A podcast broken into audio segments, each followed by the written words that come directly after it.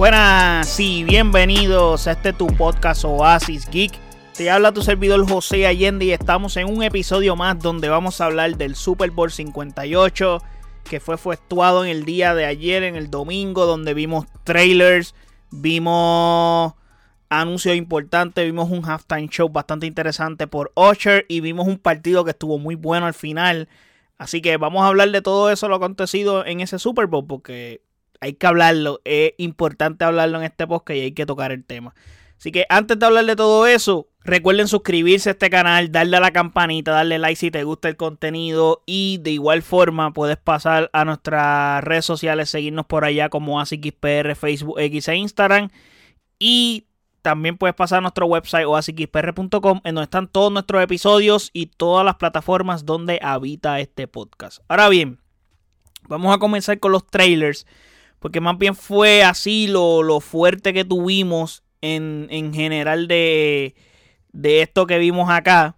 Comenzando con un gran anuncio, by the way, de WWE que puso un anuncio en el Super Bowl. Eso me pareció interesante y fue muy relacionado al WrestleMania 40, promocionando el WrestleMania 40, que son dos noches, abril 6 y abril 7 de este 2024 en Filadelfia. Y vimos un face to face en ese video. En, bueno, en ese comercial más bien donde vemos el cara a cara entre The Rock y Roman dándose cara a cara con Seth Rollins y Cody Rhodes, que fue lo mismo que vimos en el WrestleMania 40 Kickoff. Y luego vemos escenas donde vemos a Cody teniendo un face to face directamente con Roman Reigns promocionando ese main event. So, interesante por demás eso. Y siguiendo con los trailers, creo que el más importante y lo más destacable de toda la noche fue el trailer oficial de la película de Deadpool 3, que ahora tiene nuevo título que se va a llamar Deadpool y Wolverine. El título está medio más o menos, pero no importa. Eh, después que el contenido esté bueno, que el trailer nos muestra un contenido bastante interesante, pues eso es lo que cuenta, porque vemos la, a, a Wilson, o sea, Deadpool celebrando su cumpleaños, vemos la TVA que lo fue a buscar.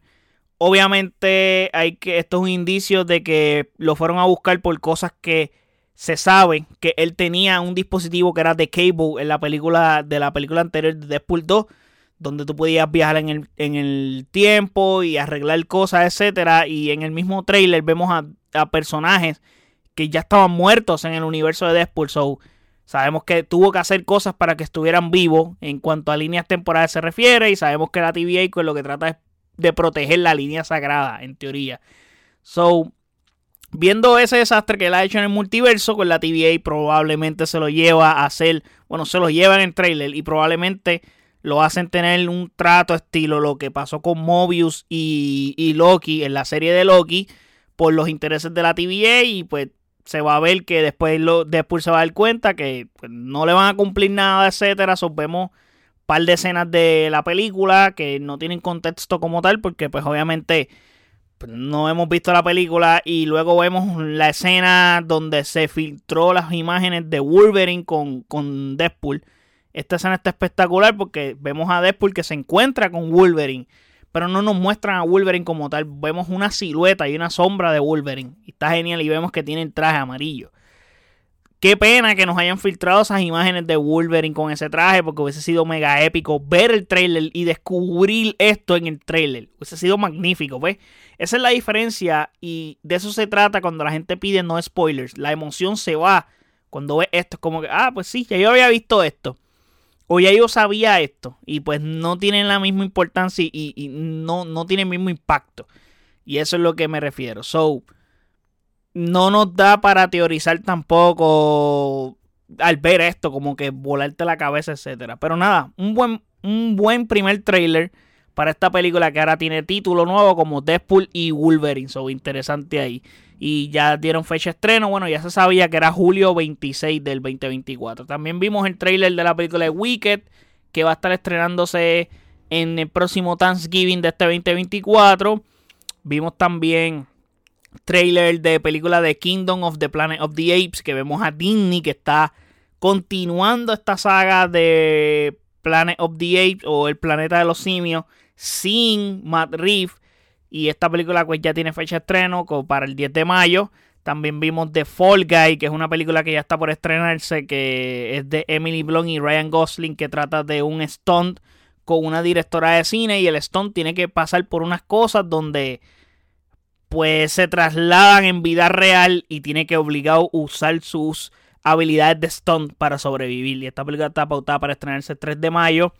Vimos también un trailer de la película de Twisters, que Twister básicamente es como un reboot o un remake de la película Twister de los años 90, que es de la relacionada a los tornados. Esta tiene fecha de estrenarse en julio del 2024.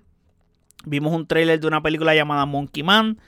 Interesante, eh, sale el 5 de abril.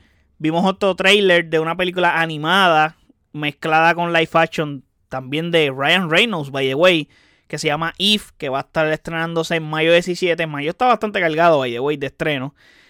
tuvimos trailer de Disco Me 4, eh, Kung Fu Panda 4 y un trailer de The Boys del Season 4 que más que un trailer pareció un comercial dentro de la misma serie de The Vault, de la compañía esta de los superhéroes.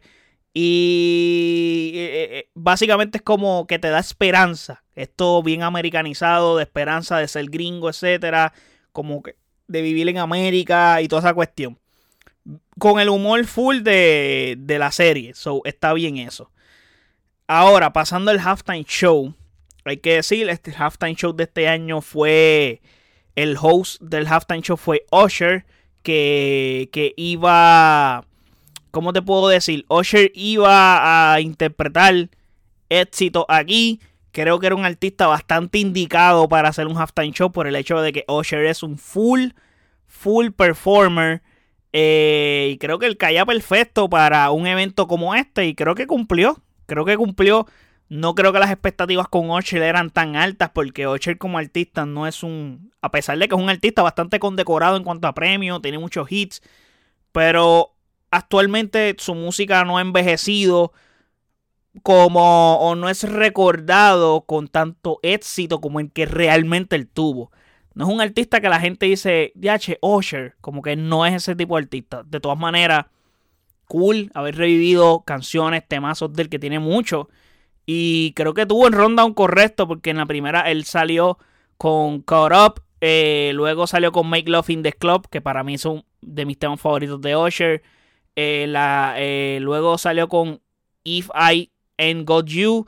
Y en ese mismo tema, como que switchea a My Book, que es con Alicia Keys, que se ve espectacular tocando el piano con un buen traje. Y Usher bien sensual, porque la música de Usher es más o menos así. Ese vibe de música suave, sensual, RB.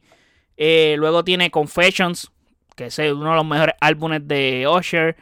Tenemos que también cantó Think of You, Cantó también Born, cantó You Got It Mad, cantó Oh My God con Will I Am, que ese creo que es de los más de los hits más recientes de él y este hit ya tiene más de 10 años. so, y también tuvimos un preámbulo de lo que iba a ser su último tema, que es su última su último su palo más grande. Por ese preámbulo tuvimos a Lil Jon protagonizando su tan famosa canción de Turn Down for What y la gente vuelta loca como si estuvieras en una discoteca. Excelente para un Super Bowl ver eso. Y uniéndose a, a Luda Chris, que es el featuring con Usher que hacen en la canción de Yeah.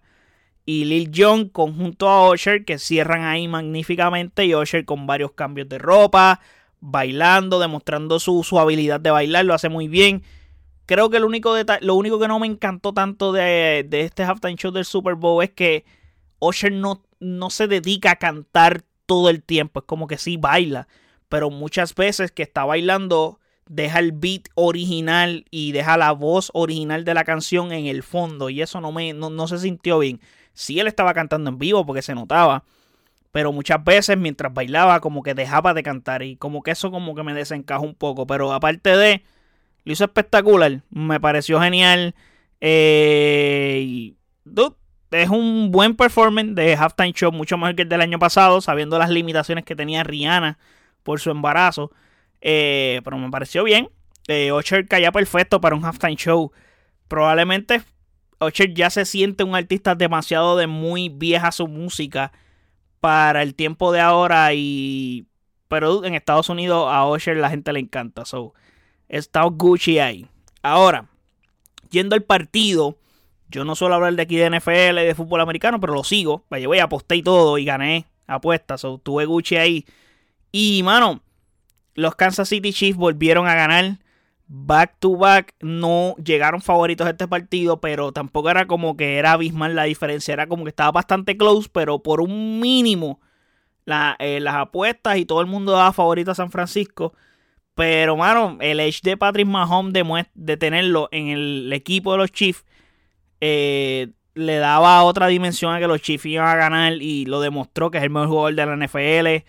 En, un partido súper complicado, especialmente en la primera mitad, que las defensas de los dos equipos reinaban en, en el partido. O sea, estábamos viendo las dos mejores defensas de toda la NFL y se vio, y se vio reflejado en el partido. Un partido súper defensivo en ese primer tiempo especialmente. Y Patrick Mahomes en el segundo tiempo decidió hacer lo que lleva haciendo en, los, en todos los Super Bowls que juega. Menos en el que perdió. Sale a, sacar el partido porque en los dos Super Bowls anteriores que ha ganado ha tenido que remontar ventajas de 10 puntos. So, vuelve y lo hace. Y provoca un overtime y en el overtime termina ganando el Super Bowl. Y, mano, hace historia porque es el segundo overtime en la historia del Super Bowl también.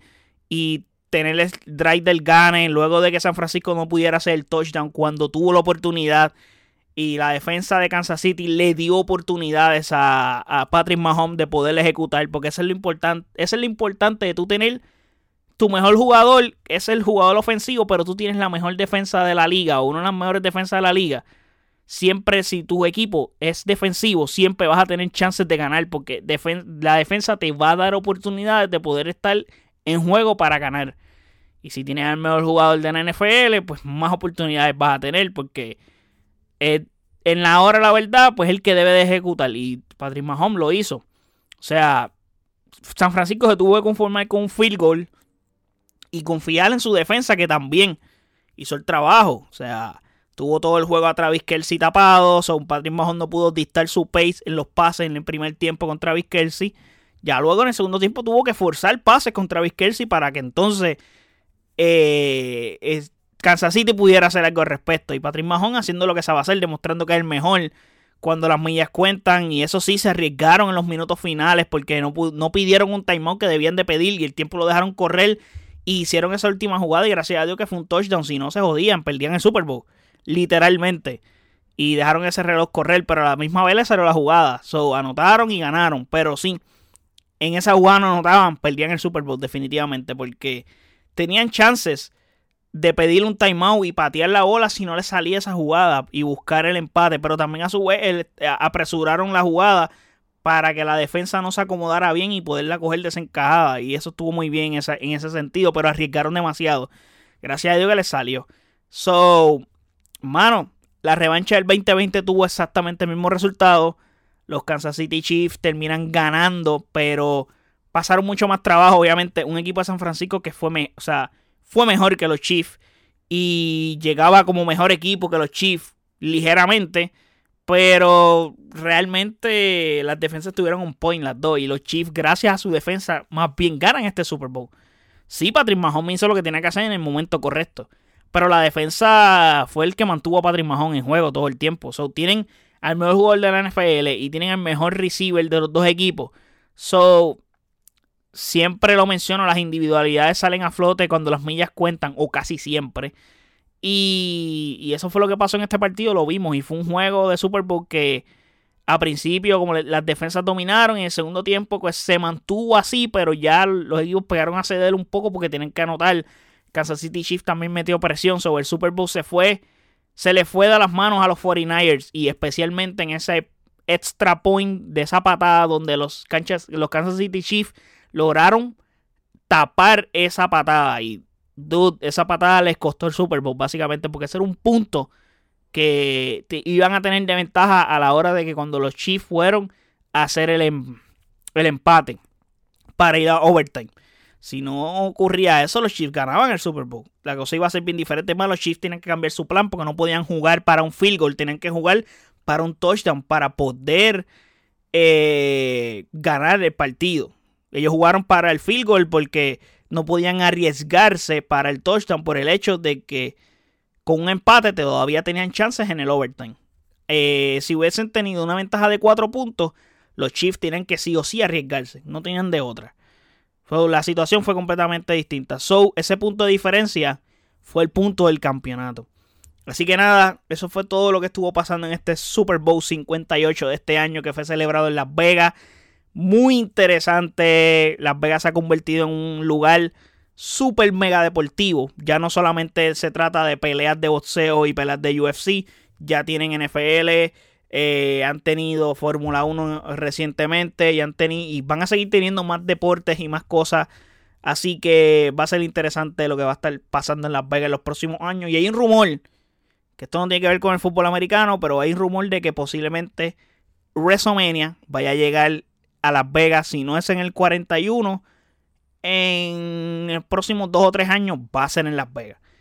Ese, y verá que lo estoy diciendo, hay un rumor que ya está sonando, si eso suena, y yo lo llevo pensando hace tiempo, es como que tu WrestleMania tiene que hacerse en Las Vegas. ¿Por qué? Porque ya tiene un estadio para hacerlo. Hicieron un SummerSlam, si no me equivoco, en Las Vegas, pero no es lo mismo un SummerSlam a un WrestleMania. Vamos a ver qué pasa ahí. Así que nada, coméntenme qué les pareció el halftime show, qué les pareció el partido, qué les parecieron los trailers. No hubieron muchos trailers como en otros años. Eh, no hubo mucho impacto en ello. Así que nada, no olviden suscribirse, darle like a este video si te gustó. Seguirnos en nuestras redes sociales como OASIXPR, Facebook, X e Instagram. Y de igual forma, puedes pasar a nuestro website oasixpr.com en donde están todos nuestros episodios y todas las plataformas donde habita este podcast. Así que muchísimas gracias por el apoyo. Hasta el próximo episodio. Chequeamos. Bye.